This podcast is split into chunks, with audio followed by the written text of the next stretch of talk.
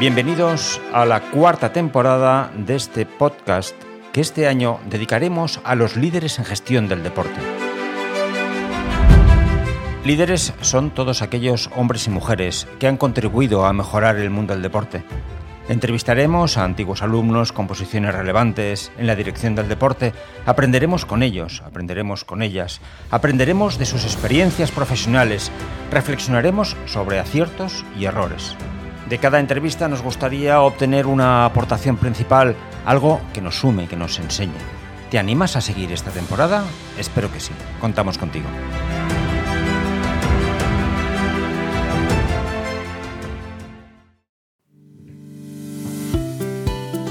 Inauguramos este primer podcast con un alumno que terminó el año 2000, es de la novena promoción, que se llama Giancarlo Sergi.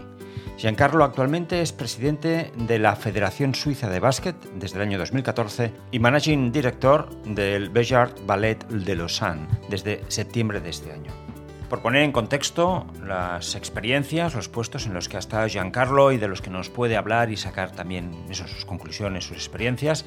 Giancarlo cuando acabó el máster estuvo en el Comité Olímpico Internacional, también después estuvo en la UEFA como Marketing Service Manager, ha sido consultor de Synergy Sports, una consultoría dedicada al deporte, y últimamente, desde el 2016 hasta el 2021, se ha dedicado al ámbito de la lotería y ahora, como hemos comentado antes, está en el ámbito del ballet.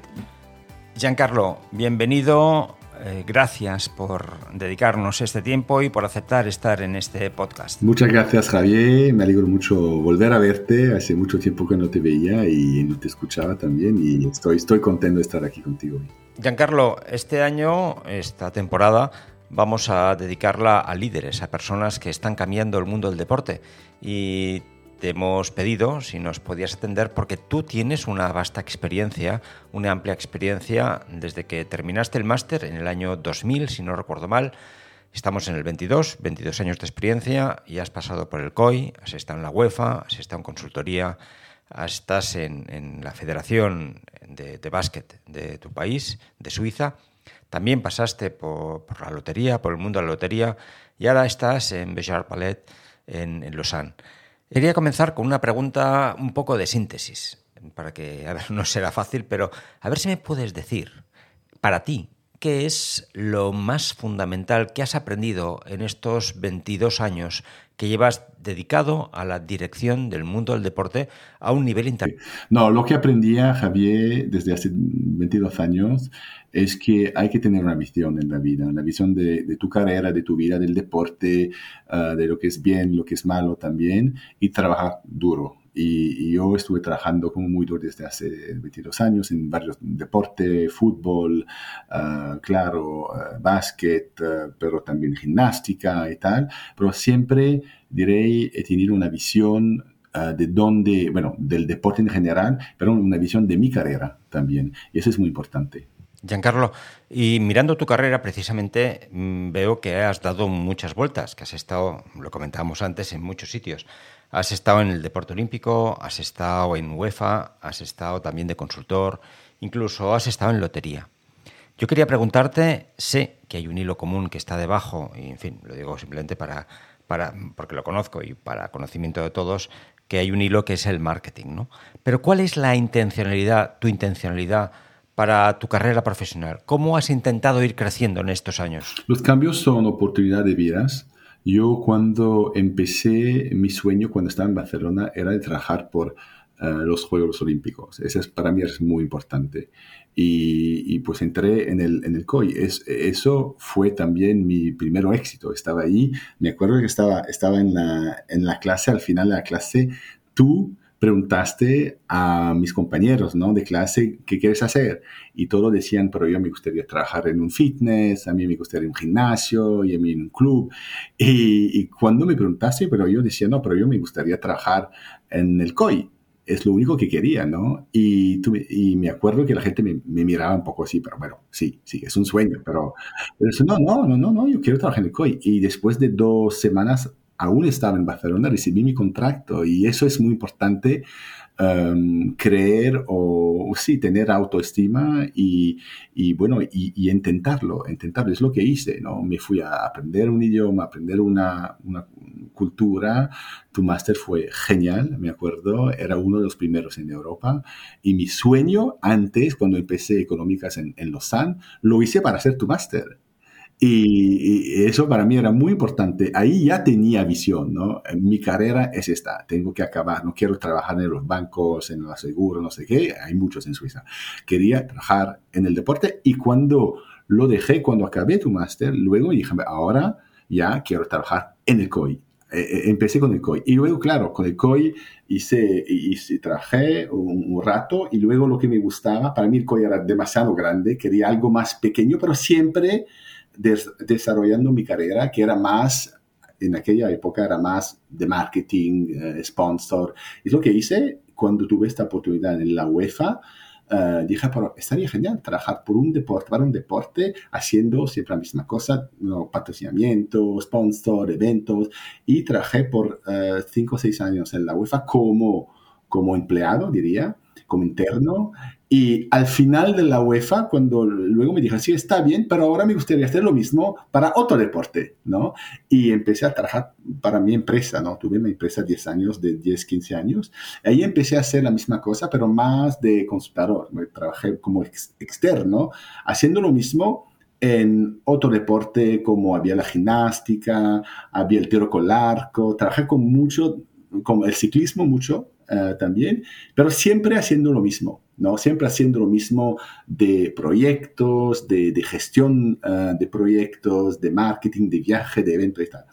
Y a los, uh, en el 2014 ya ahí empezaba, tenía uh, 40 años en el 2014, ya empezaba a decirme, pero bueno, está bien, estuve trabajando por mucho deporte, pero ahora ya me, me, encantaría volver al básquet. El básquet es mi pasión, ¿no? Y lo que hice, y entré en un club como vicepresidente en un club, el Club de Lausanne, y ahí eh, empecé a, diría, a subir en política del deporte. Y así, eso me gustaba. Y tuve esta oportunidad en el 2014 de presentarme como presidente de la Federación Suiza y lo conseguí. Y de, desde ahí estoy mucho más diría, en la política del deporte, en la gobernanza del deporte. Estoy también ahora, eh, trabajo en, en, FIBA como, como miembro del uh, Consejo de Administración de FIBA, FIBA Europa.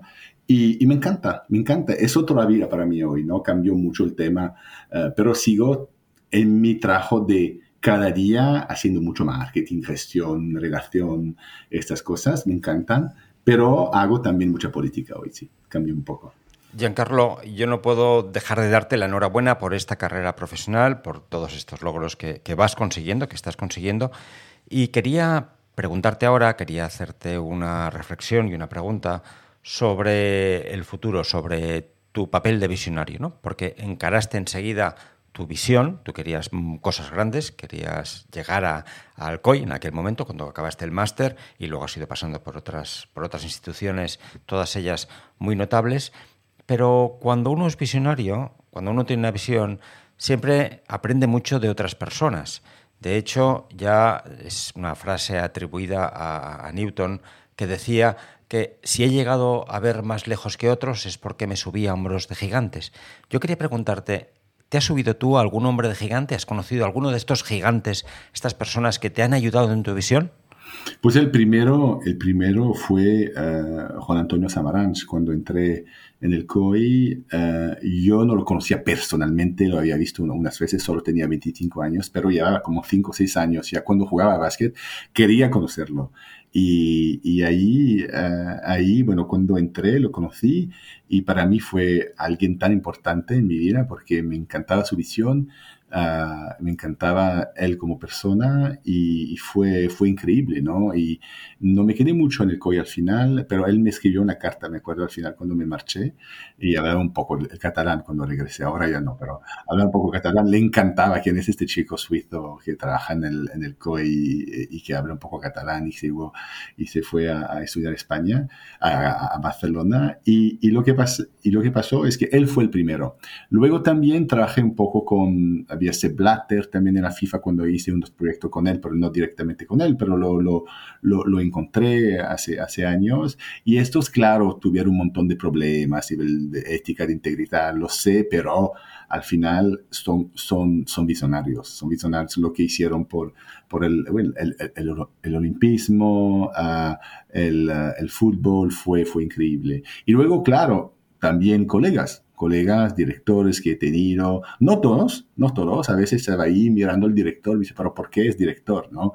Pero, pero no todos, pero ah, sí, unos colegas, me acuerdo de un, colega que se llama Sebastián, ah, y él cuando empecé en la UEFA yo no conocía mucho, no conocía mucho el marketing deportivo a nivel internacional, y él me aprendió un montón. Ah, me acuerdo que me iba con él a desayunar a 7 de la mañana y me contaba por una hora lo que eran los derechos deportivos, lo que era sí, una relación que el patrocina, eh, sí, para, con el sponsor, uh, cómo organizar un evento internacional y tal y tal. Y aprendí un montón con él. Y eso es, gente muy importante para tu carrera. Qué suerte has tenido, Giancarlo, de contar con estas personas y también de saberlas aprovechar, porque a veces tenemos gente muy gigantes, ¿no?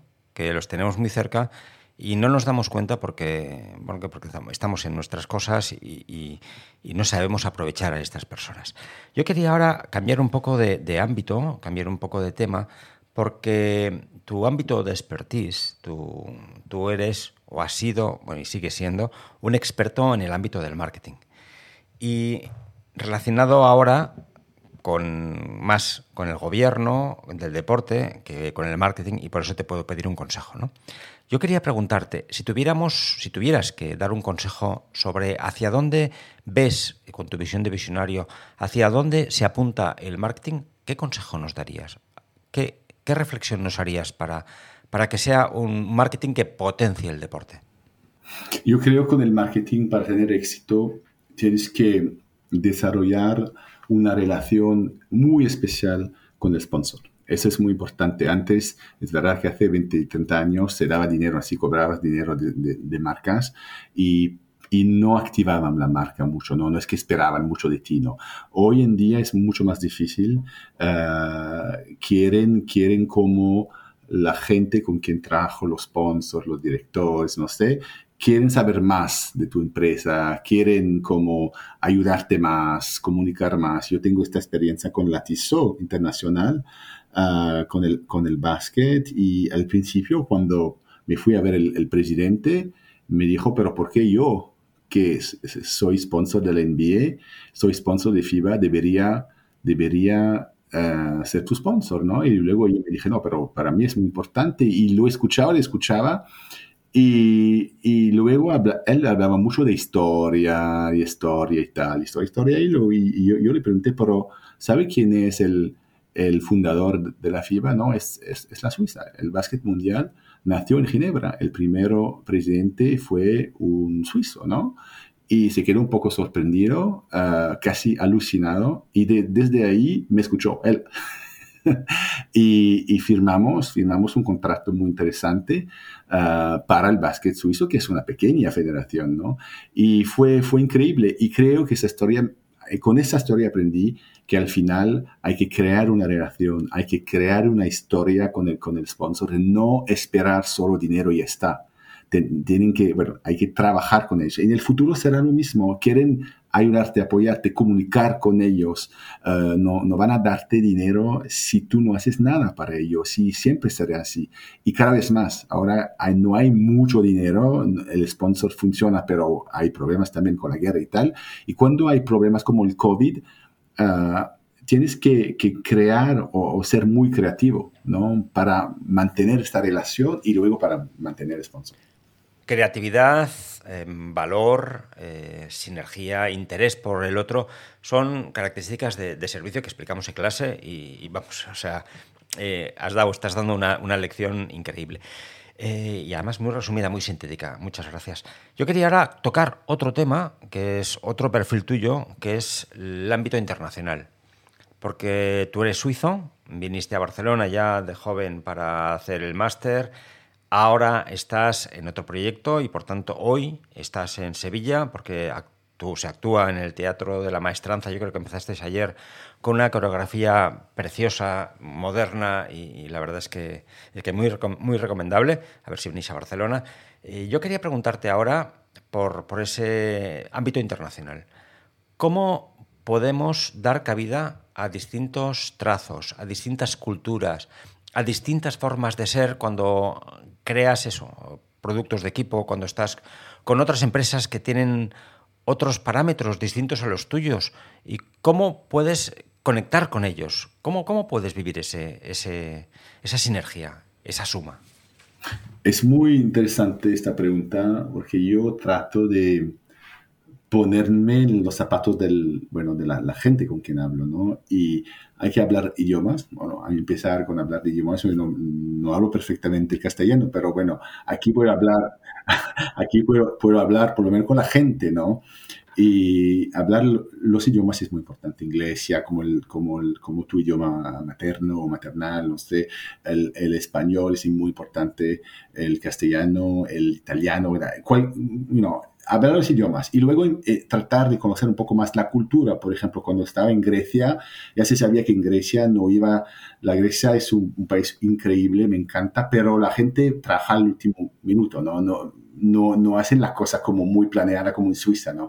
Y si tú llegas ahí y empieza a, a, bueno, a enojarte porque no hacen las cosas como tú quieres, así no funciona. Tienes que, bueno, hablar, intentar de tratar, de con compromisos y tal. Pero es verdad que antes de ir a un país tendrías que saber cómo esta gente trabaja. Es muy importante. Yo trabajé en muchos países, en África del Sur, trabajé en Grecia, trabajé en, Portugal, en España también. Y son países, en China también, de hecho, son gente muy, muy diferente de, tu cultura, pero si tú no estás abierto y no, no tratas de, no, no, intentas por lo menos, no intentas de comprender lo, tu, tu, tu partner, tu, tus colegas, es difícil. es difícil. Giancarlo, déjame ahora abrir otro melón que decimos aquí, déjame abrir otro escenario, otro, otro punto de reflexión que hace referencia a dos empresas que quizá a primera vista tienen que ver poco con el mundo del deporte, que es en la que estás ahora, que es un ballet, un ballet muy prestigioso y muy importante, el Béjar Ballet, y también el, donde estuviste, ¿no? en el mundo de la lotería. Mm, también un poco de apuestas vinculadas con el deporte, pero el mundo de la lotería. A veces cuando uno sale de su, de su paradigma, del sitio donde trabaja, de su ambiente, de su sector, aprende cosas nuevas. ¿Qué cosas has aprendido tú de, o estás aprendiendo de estos dos entornos que son distintos del mundo del deporte, que se puedan implementar, que se puedan aplicar al deporte? Eh, es muy interesante. Lo, lo, que aprendí eh, con los años y eh, con el tiempo es de trabajar mucho claro, ya lo, lo hablamos, pero con integridad.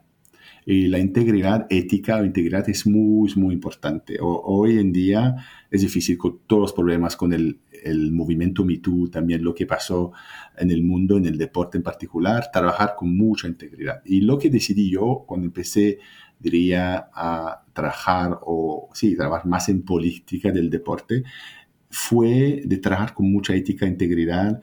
Y ahí hubo un rato, hubo un momento que el deporte me dio un poco de asco, ¿no?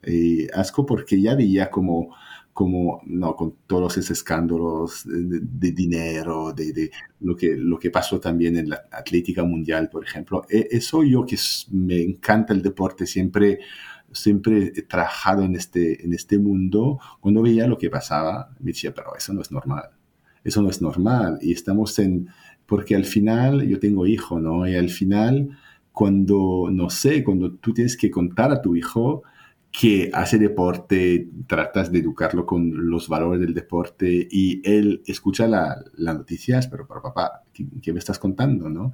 Y eso no es normal y, yo creo que cada uno debería trabajar con mucha integridad, con mucha ética. Es lo que pasó, es lo que pasó también. Yo trabajé en la lotería, pero trabajé también ahora donde trabajo en el Ballet Béjar, en Lausanne. También me reclutaron también para porque este, este ballet que está genial, está genial, la gente está genial, muy profesional, la verdad es, pero hubo problemas un poco de integridad en el, en el, en el pasado y, bueno, necesitaban una persona un poco como, como yo, también eh, trabajé en la integridad ética en el mundo del básquet y lo que estoy haciendo hoy es, es, es, es muy similar a lo que estuve haciendo en el deporte. Es muy similar. El producto es diferente, pero hay mucha gobernanza, hay mucha gestión, visión, otra vez. ser visionarios eh, es, lo que digo en, en, mi idioma, no sé si en español funciona, pero lo que digo yo es ser visionarios, es tener razón antes de los demás, ¿no? Y tú tienes que saber dónde, tienes que saber dónde vas, ¿no? Y si tú, no sé, en cinco años te gustaría tener una empresa así, tienes que hacer todo lo que puedes para, para, sí, para tener un éxito, ¿no? o para conseguirlo. Y eso es muy importante, la ética, integridad, visión, trabajar mucho y luego, luego ya está, ¿no? Diría, casi. Muchas gracias, eh, Giancarlo, por, por estos 20 minutos que ya llevamos y no podemos alargarnos mucho más en esta entrevista. Un poco por resumir lo que tú decías del liderazgo, hemos hablado de valores, estábamos hablando de valores y de ética, fundamental en todas las empresas, en cualquier directivo y más en el mundo del deporte que está vinculado a valores y a ética de por sí. Hemos hablado también de flexibilidad, de entendimiento, de servicio, de entender las otras partes. Hemos hablado también de emociones y de historias, vinculado también con, con el patrocinio.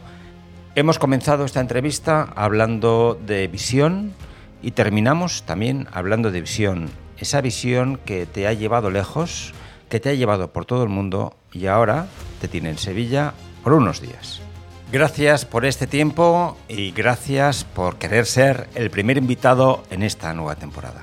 Me despido ya de este primer episodio de esta cuarta temporada. Llevamos cuatro años haciendo estos pequeños podcasts que espero que sirvan. En esta ocasión hablando con personas que ejercen su liderazgo dentro del deporte. Termino como siempre deseando lo mejor para cada uno de vosotros, para cada una de vosotras. Sabéis que nos tenéis aquí en la universidad para lo que podamos ayudar y eso, lo de siempre. Un fuerte abrazo y hasta la próxima.